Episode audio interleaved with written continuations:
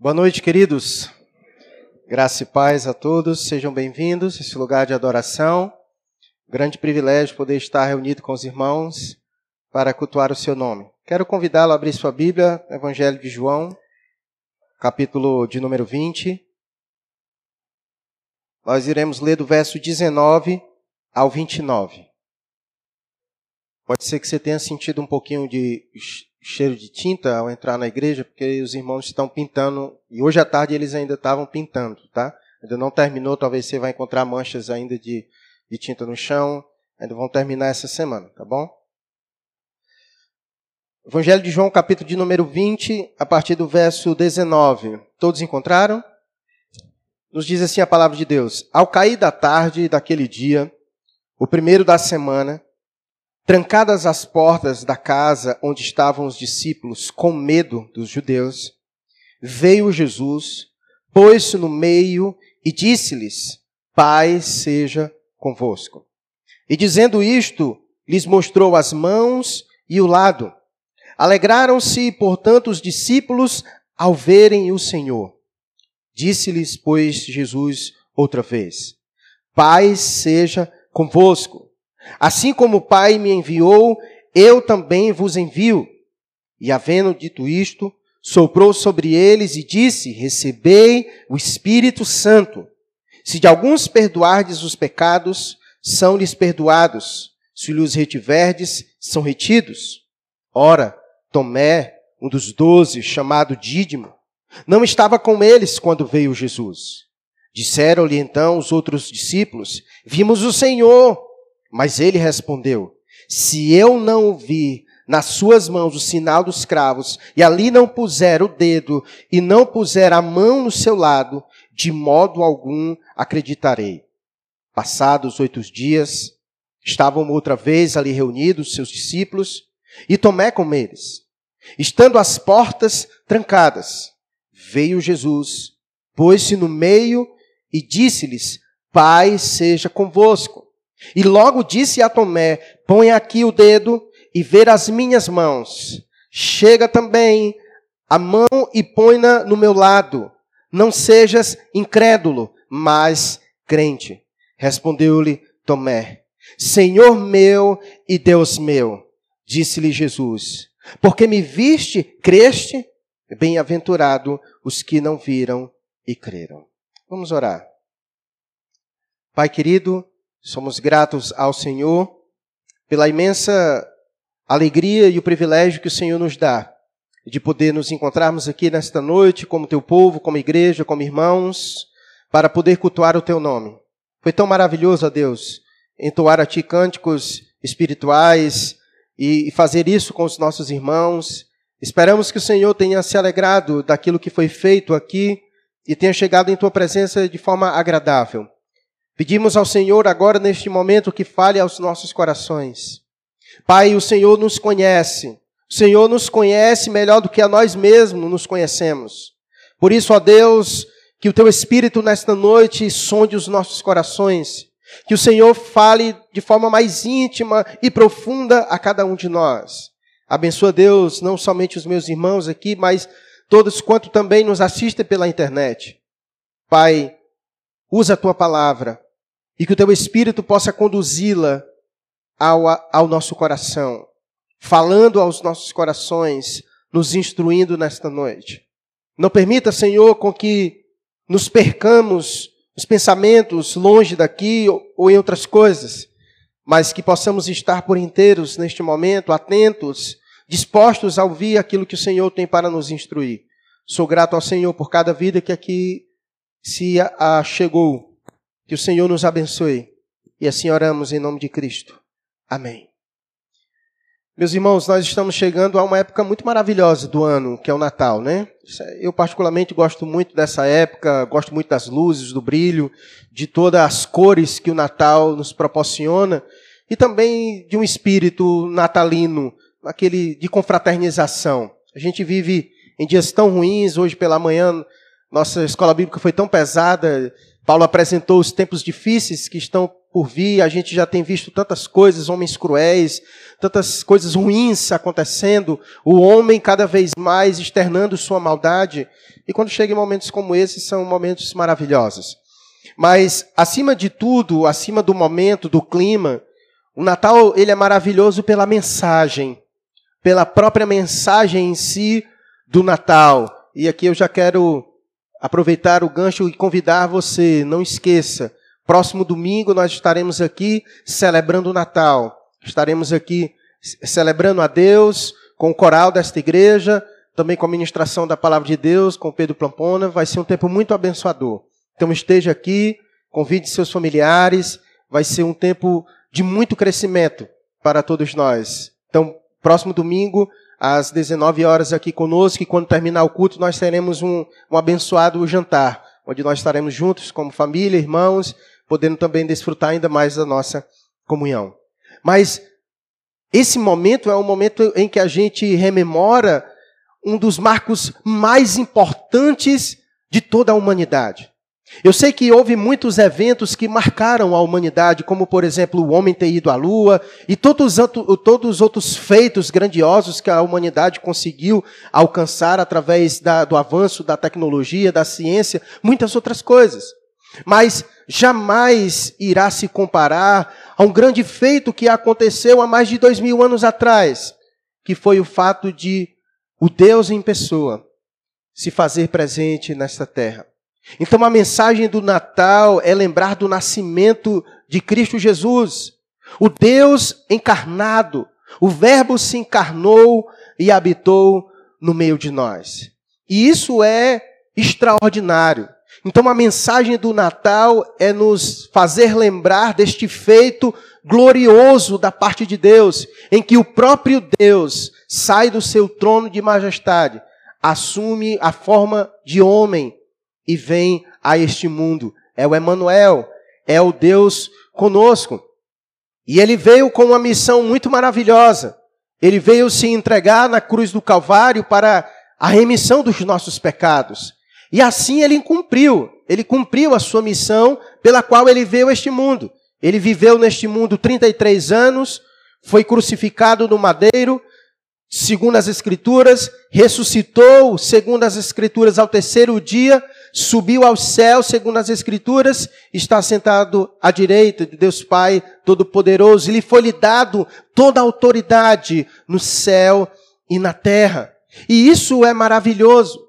E uma das coisas que nós precisamos entender é que o fato de Jesus Cristo ter ido, isso não quer dizer que ele ficou bem longe. No fato, Jesus foi, mas ao mesmo tempo, ele foi para morar dentro de cada um de nós. Então, Cristo está lá e ao mesmo tempo está aqui.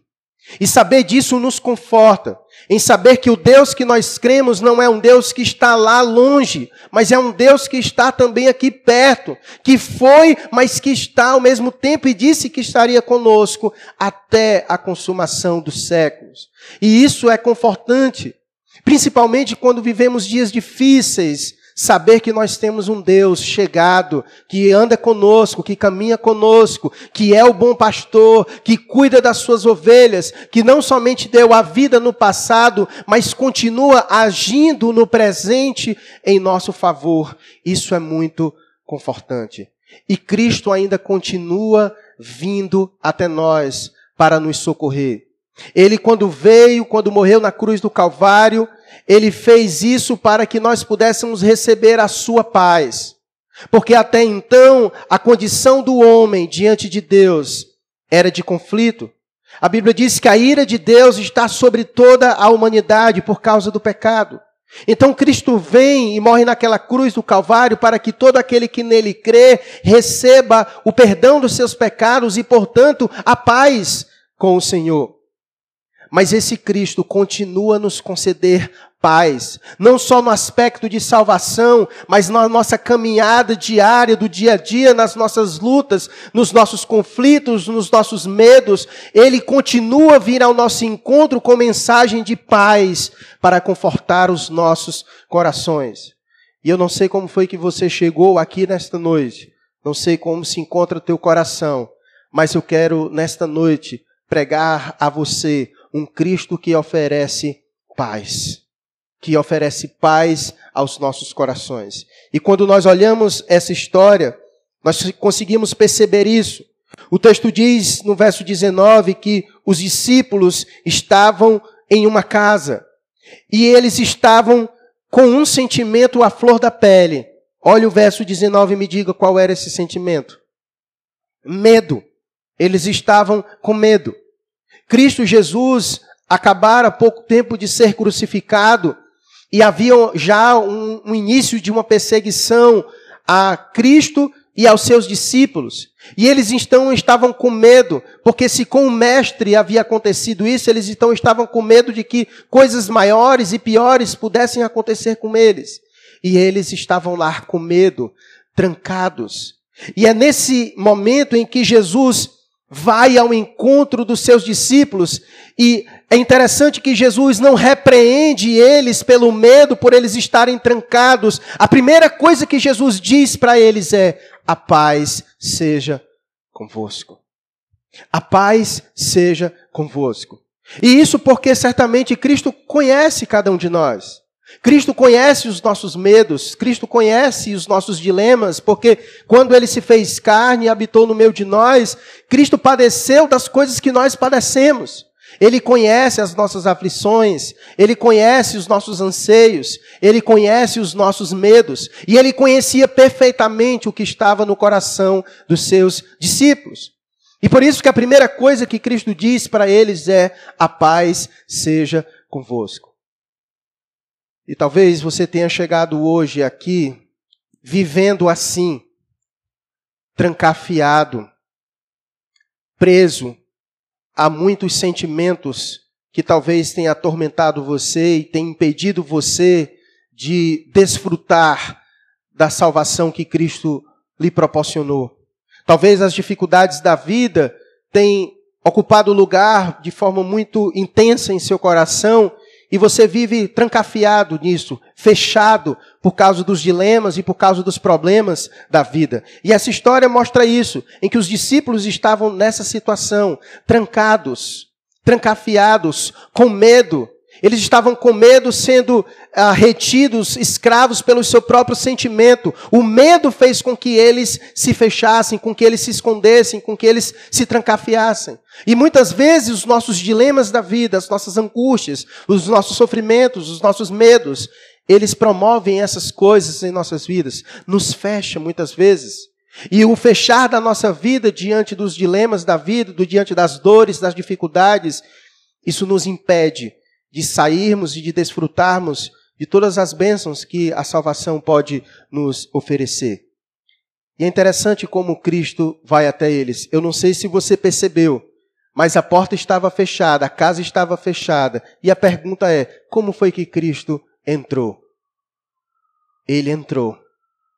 E isso é confortante, porque por mais que fechado esteja o teu coração, Cristo vai até ele.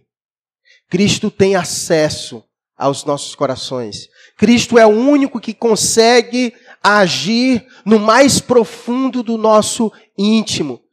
Portanto, Cristo é a pessoa mais habilitada para entrar nos lugares mais trancafiados da nossa vida e trabalhar de forma mais profunda naquelas, naquelas, naqueles traumas, naquelas dores, naqueles medos mais profundos da nossa alma e do nosso ser. Ninguém mais é capaz de fazer isso. Ninguém tem a chave a não ser o próprio Cristo. Não existe coração fechado que Cristo não possa adentrar, porque Ele é o Todo-Poderoso. Foi dado a Ele toda a autoridade no céu e na terra sobre minha vida, sobre a vida de todos nós.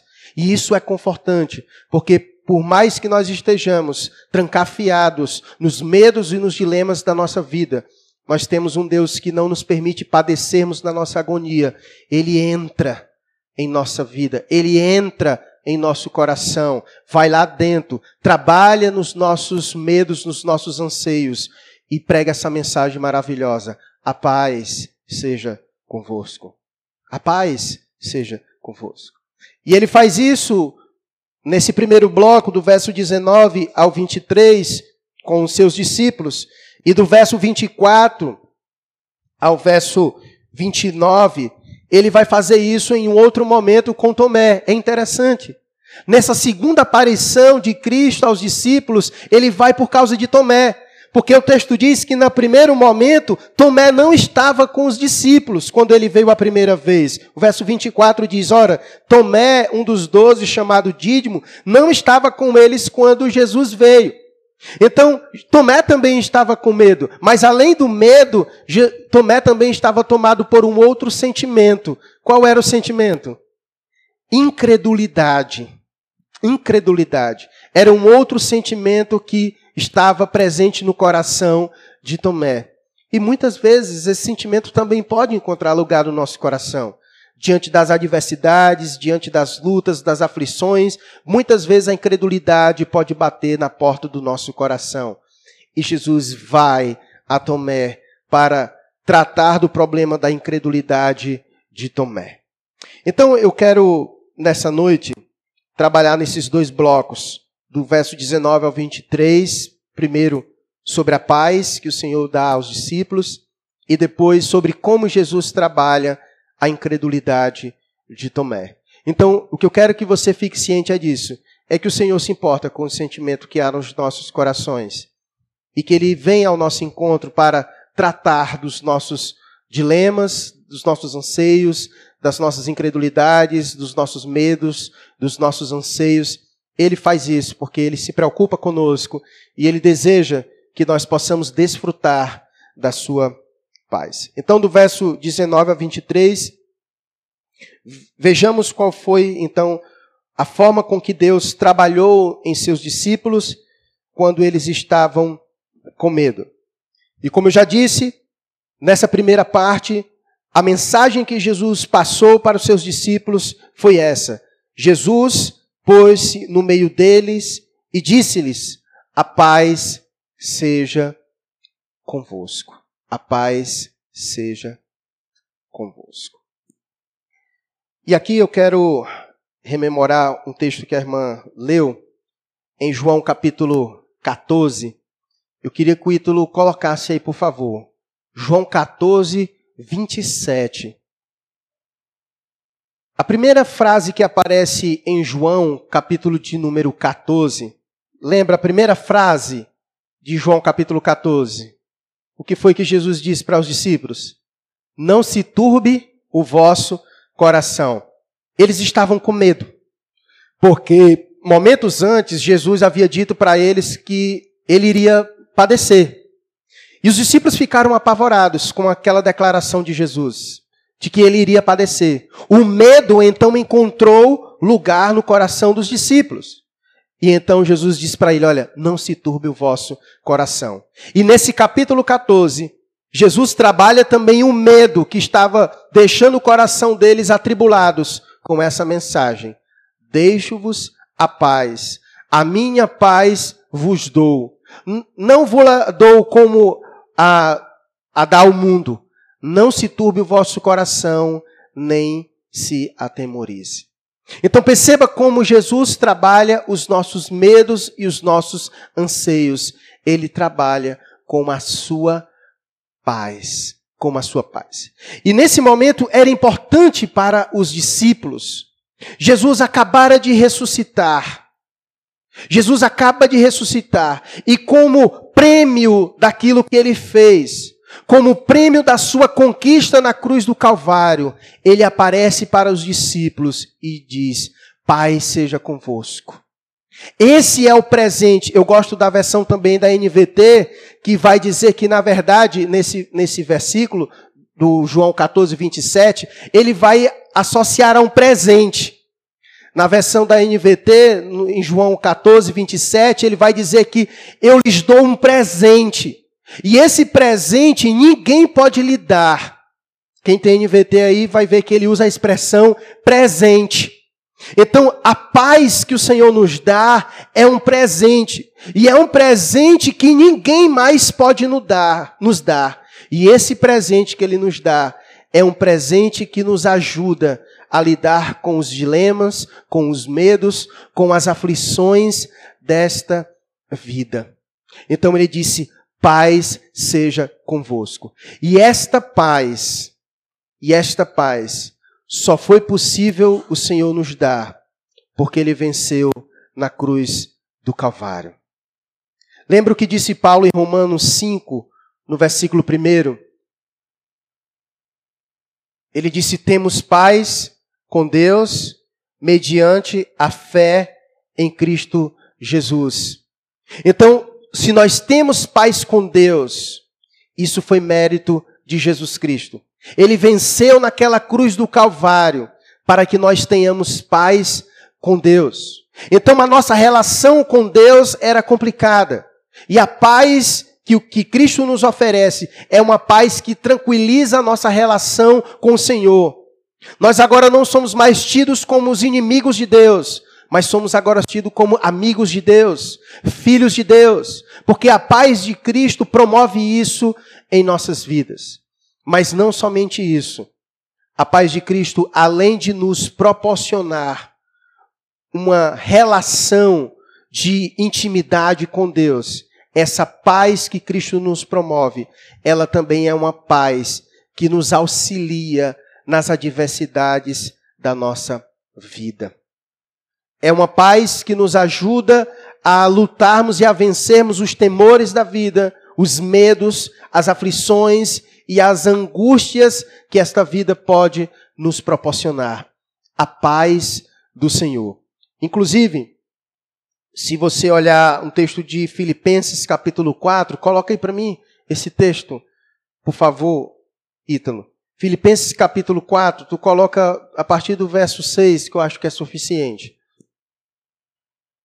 Olha o que o apóstolo Paulo instrui em Filipenses capítulo 4.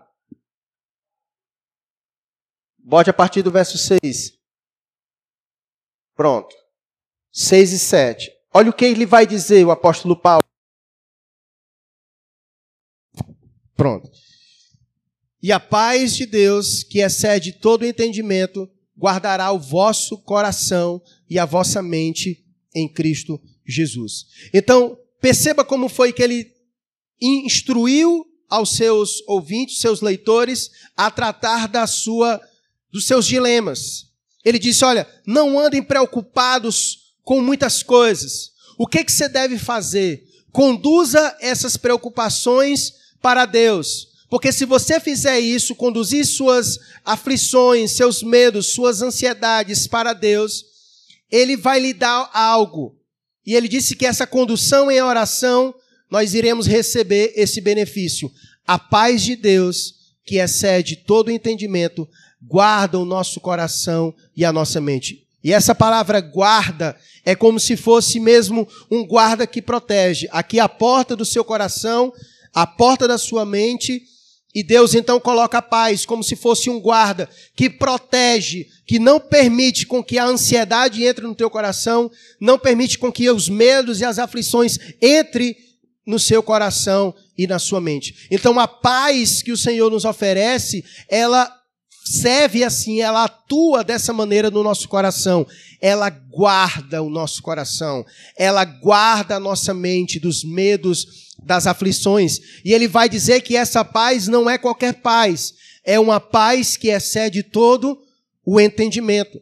Como esta paz que excede todo o entendimento? Essa paz que o Senhor Jesus nos oferece é uma paz que não é ausência de guerra, não é uma paz que é ausência de aflições, porque o próprio Jesus disse que no mundo nós teríamos o quê?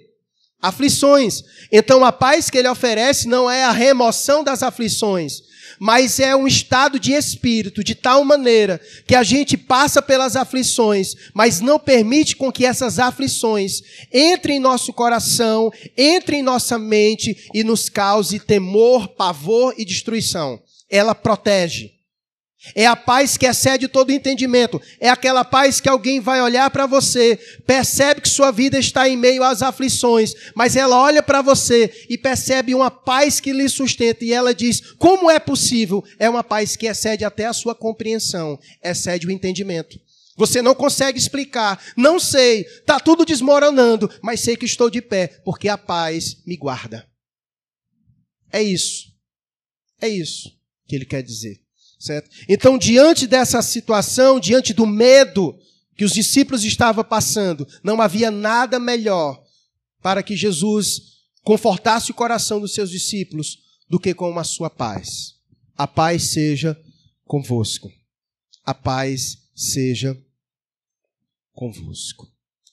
E aqui eu quero rapidamente explicar um pouquinho sobre essa paz, para que a gente não caia muitas vezes em uma superficialidade. Acho que ficou muito muito vulgar até às vezes o uso dessa expressão. Às vezes a gente sai pronunciando muito a paz, a paz, a paz sem sem refletir sobre o que de fato ela representa e significa, e significa, né? A gente fala a paz, a paz, a paz do Senhor, né? A paz, a paz, a paz do Senhor, e às vezes a gente não para para refletir sobre o que de fato representa e significa a paz de Cristo. Uma coisa que você precisa entender: a paz de Cristo só é possível repousar sobre o indivíduo quando ele foi primeiro alvo da graça de Deus. Por isso que todas as saudações paulinas nas epístolas, primeiro ele diz como? Graça e paz. Porque é impossível haver paz sem a ação da graça. A paz é o fruto da graça de Deus. A paz é o fruto da graça, certo? Só tem paz quem foi alvo da graça de Deus. Porque agora há uma paz que é dispensada sobre aqueles que foram alvos da graça de Deus. Então, primeiro, o indivíduo precisa ser alvo da graça de Deus, para que ele possa desfrutar da paz do Senhor. Da paz do Senhor. Então, meu irmão e minha irmã, talvez você tenha chegado hoje aqui assim, com medo, com dilemas na vida e não sabe muito bem como lidar com elas. Eis a melhor mensagem que você poderia ouvir, ouvir para lidar com as suas aflições, o seu medo e as suas angústias. Que a paz de Cristo esteja convosco. Que a paz de Cristo esteja convosco. Essa paz que excede todo o entendimento que excede todo o entendimento. A paz seja convosco. E o texto diz, então, no verso 20: dizendo isto, lhes mostrou as mãos e o lado, e alegraram-se, portanto, os discípulos ao verem o Senhor. O objetivo é esse. Perceba o que acontece do verso 19 para o verso 20. No verso 19, qual era o sentimento? No verso 20 agora, qual é o sentimento? Perceba o que, a paz promove. Perceba o que a paz promove em nossos corações. Do medo passaram para a alegria. A situação mudou lá fora. As autoridades romanas iam continuar perseguindo eles. Não mudou lá fora, mas o que mudou? Aqui dentro. Lá fora não mudou, mas aqui dentro mudou mudou. É isso que o Senhor faz na nossa vida. Ele muda aqui dentro. Se não mudar aqui dentro, não adianta mudar lá fora.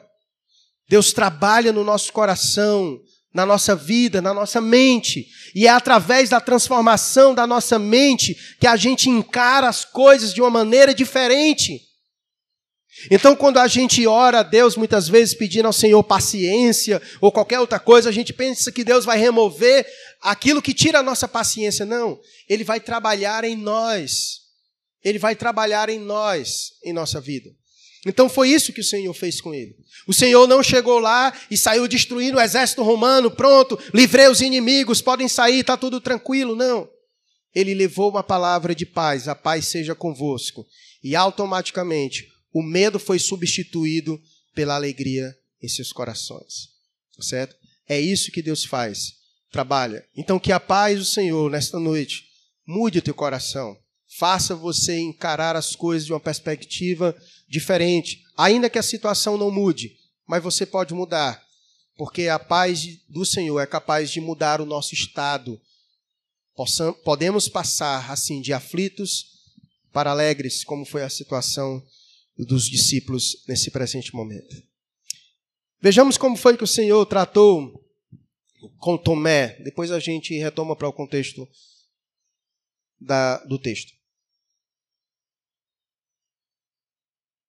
Verso 26. Passados oito dias, estavam outra vez ali reunidos os seus discípulos e Tomé com eles. Estando as portas trancadas, veio Jesus, pôs-se no meio e disse-lhes: Paz seja convosco. E logo disse a Tomé: Põe aqui o dedo e vê as minhas mãos. Chega também a mão e põe-na no meu lado. Não sejas incrédulo, mas crente. E respondeu-lhe Tomé: Senhor meu e Deus meu. E disse-lhe Jesus: Porque me viste e creste, bem-aventurado os que não viram e creram. Então, da mesma maneira com que o Senhor foi aos discípulos no primeiro momento, e o Senhor levou uma mensagem para resolver o problema que estava no coração dos discípulos, nesse presente momento o Senhor também vai a Tomé, um dos seus discípulos, para resolver um problema que estava em seu coração, que era o problema não só do medo, por isso que primeiro ele diz: Pai seja convosco, também para Tomé, ele diz isso no verso 26, mas logo em seguida ele vai tratar sobre aquilo que era muito maior do que o medo no coração de Tomé, que era a sua incredulidade. Que era a sua incredulidade. E é fácil de que maneira você acha que Jesus tratou da incredulidade com Tomé nesse texto? Qual foi a orientação de Jesus para ele? No verso 27, vou dar aí a pista para você. Qual foi o antídoto que Jesus usou para tratar da incredulidade de Tomé? É o quê? Fé. Ele disse: não seja incrédulo, mas seja crente mas seja crente. Certo? Não seja incrédulo, mas creia. Então, o antídoto que o Senhor trabalhou com Tomé foi isso: foi estimular ele a sua fé. É como se Jesus estivesse dizendo para Tomé: Tomé, esse medo que está no teu coração e essa tua dúvida, ela é gerado pela falta de fé no teu coração. Então Jesus foi a ele e diz: Olha, tenha fé.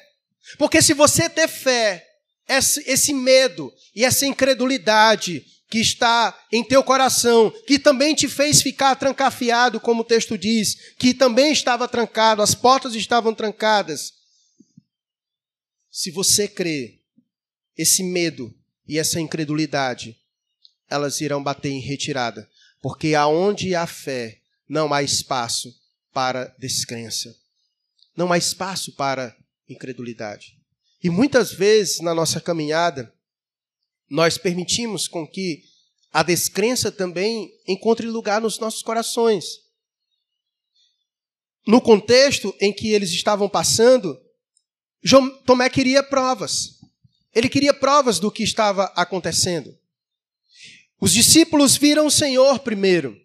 O texto diz que os versículos que nós lemos antes, Jesus apareceu primeiro aos discípulos. E no verso 24 vai dizer que Tomé não estava com eles. Mas eles deram testemunho a Tomé. No verso 25, eles deram testemunho, eles disseram, olha, então os outros discípulos disseram para Tomé: "Vimos o Senhor". Mas o que foi que ele disse? Ele não creu na palavra dos discípulos. Ainda que os discípulos disseram: Olha, nós vimos o Senhor, nós estivemos com o Senhor, o Senhor apareceu para nós. Mas Tomé disse: Não, eu não creio na palavra de vocês. Se eu não ver também, se eu não tocar, então eu não irei crer. E é interessante como Jesus vem com seu com seu carinho, com a sua forma de lidar com seus discípulos, ele vem a um dos seus discípulos, que naquele momento estava passando por uma crise de incredulidade, uma crise de fé. E então Jesus vem, e o texto diz que assim que ele olhou para Tomé, no verso 27, ele disse logo: Põe aqui o dedo e vê as minhas mãos. Chega também a mão e põe-na no meu lado. Não sejas incrédulo, mas seja crente. E aí ele dá aquela, aquele discurso maravilhoso que finaliza essa história no verso 29, que ele diz que, na verdade, felizes são os que não viram e creram. Meus irmãos, em muitos momentos da nossa caminhada, nós poderemos ser acometidos pela incredulidade por causa das adversidades. Tomé foi tomado com medo e a incredulidade entrou no seu coração por causa da circunstância e da situação. Ele não viu, ele não presenciou. O medo estava batendo a sua porta. O seu Senhor e Salvador havia morrido na cruz do Calvário. E ele ficou então sem saber ao certo se se ele creria ou se não iria crer, se o que os discípulos disseram era verdade, se não era, se Jesus tinha ressuscitado ou não tinha. Encontrou a incredulidade o coração de Tomé. E muitas vezes nós passamos por isso também. Quer um exemplo disso? Quando nós estamos quebrados financeiramente, a incredulidade bate ou não bate na nossa porta? Bate. Bate na nossa porta. A gente fica aflito. A gente parece que esquece as palavras que o Senhor disse. Queria cuidar de nós. Como ele disse em Mateus capítulo 6, não mandeis ansiosos pelo que comer, pelo que vestir, porque eu sou vosso pai, sei das coisas que vocês necessitam. Se eu cuido dos lírios dos campos, dos pássaros, quanto mais vocês que são os meus filhos. Mas no momento da dificuldade, parece que nós esquecemos dessas coisas. E a incredulidade começa a encontrar lugar no nosso coração, e a gente fica desesperado, e a gente não consegue dormir mais direito, e a gente fica aflito, e a gente permitiu com que o medo e a incredulidade tomasse conta do nosso coração. E aí a gente deixa de dizimar, deixa de ofertar, porque a gente não crê na providência de Deus. A gente não crê que Deus vai cuidar de nós. A circunstância roubou de nós a nossa fé. A circunstância roubou de nós a nossa fé. E a única coisa que ficou no nosso coração foi aflição, incredulidade e medo. Nós também estamos sujeitos a isso. Por isso que o antídoto para isso é crermos, mesmo quando os nossos olhos não conseguem ver. Porque o autor de Hebreus, quando ele foi explicar o que era a fé, veja se ele não disse isso. Hebreus capítulo 11, verso 1. Como foi que ele disse que é a fé? A fé é a convicção das coisas que não se pode ver. Isso é fé. Por isso que Jesus disse que bem-aventurado são os que não viram e creram e creram. Você crê, você confia. Ainda que você não consiga ver a provisão aos teus olhos, mas você crê que de alguma maneira Deus estará agindo e cuidando. Deus estará agindo e cuidando. Então perceba como o Senhor trabalhou os dilemas dos seus discípulos. Ele trabalhou a paz para aqueles que estavam com medo. E o Senhor vem a Tomé para fortalecer a fé daquele que, diante da circunstância, havia perdido a sua fé, havia dado espaço à incredulidade ao seu coração. E pode ser que você hoje esteja passando também por isso, por uma crise de fé. Já não crê mais como antigamente, talvez as circunstâncias estejam afetando você de tal maneira que você já não se encontra mais bem, já não se encontra mais tão confiante no Senhor permitiu com que as circunstâncias, as adversidades da vida roubassem de você a confiança no Senhor, a fé no Senhor. Mas assim como o Senhor foi aqueles discípulos, ele também vem a Tomé e fortalece a fé de Tomé. E diante do fortalecimento da fé que o Senhor deu a Tomé, ele faz uma das declarações mais lindas dos evangelhos, no verso 28. Respondeu-lhe Tomé: Senhor meu e Deus meu. Perceba o cuidado de Deus com seus discípulos, com cada um de nós. Mas essa história ela não encerra aqui.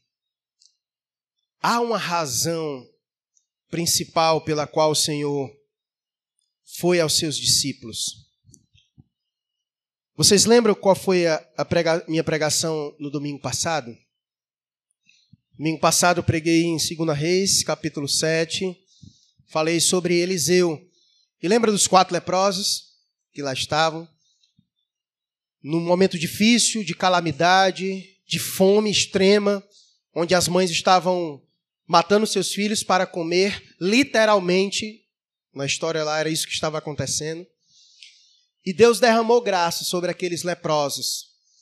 E eles foram abundantemente supridos. Encontraram comida, encontraram vestimenta, encontraram tesouros.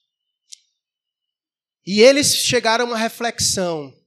A reflexão deles foi: nós não podemos ficar com tudo isso para nós mesmos. Se nós não formos à cidade e anunciarmos as boas novas de que o Senhor confirmou a sua palavra e acabou com a fome, nós seremos tidos por culpados.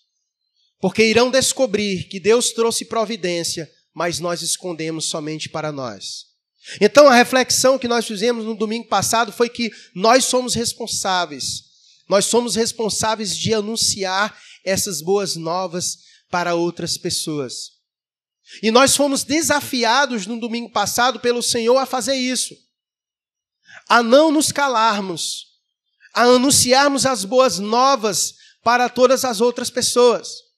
E eu percebo que uma das coisas que, que faz com que nós não sejamos instrumentos úteis nas mãos de Deus é porque muitas vezes os dilemas da nossa vida nos abatem de tal maneira que nós deixamos de ser vasos muito úteis nas mãos de Deus.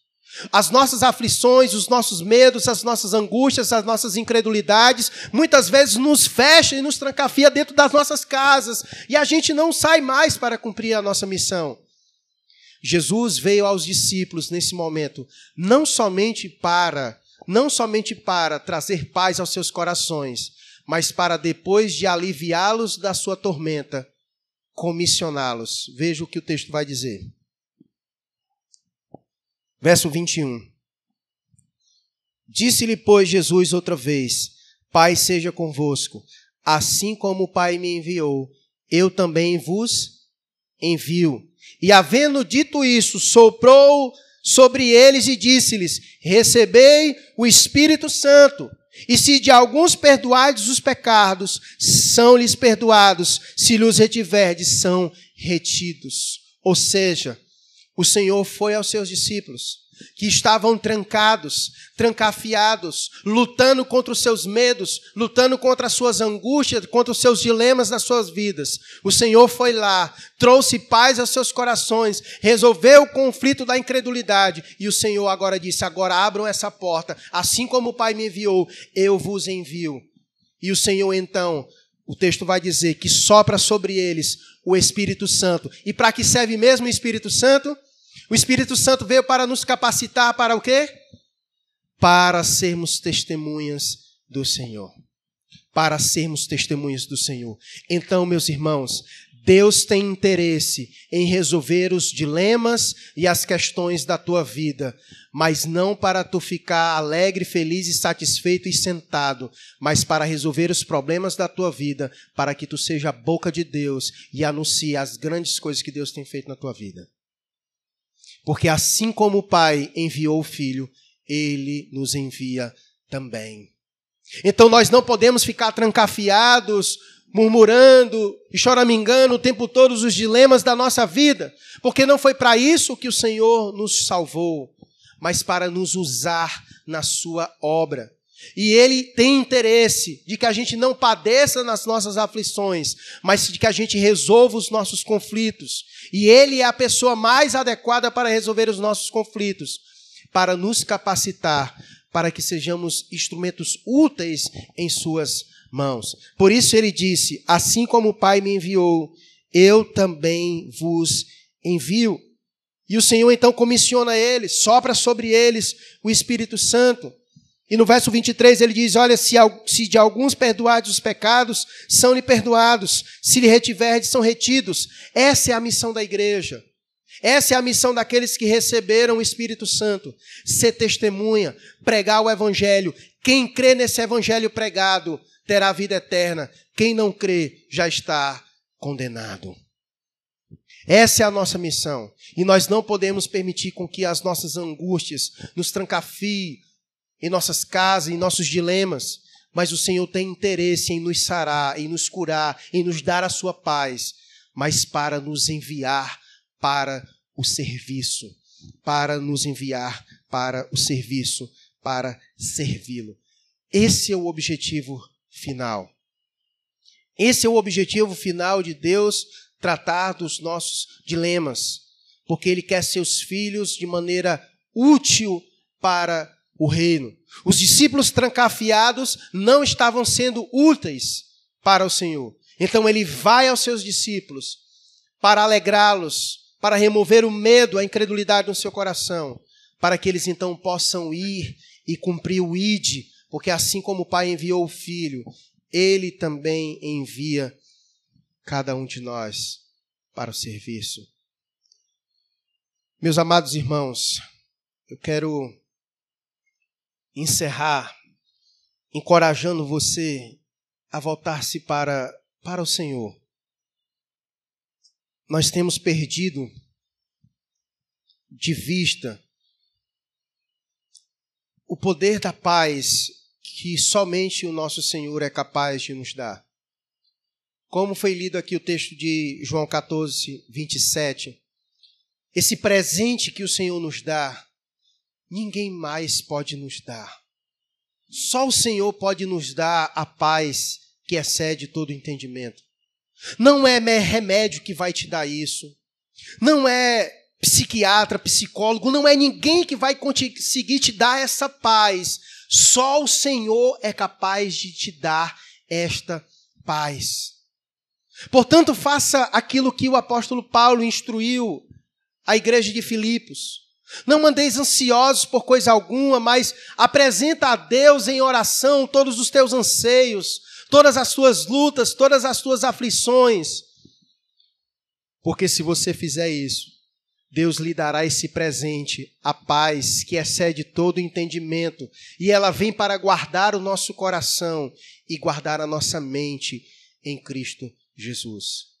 Não existe psicoterapeuta melhor na face da terra do que o nosso Senhor e Salvador Jesus.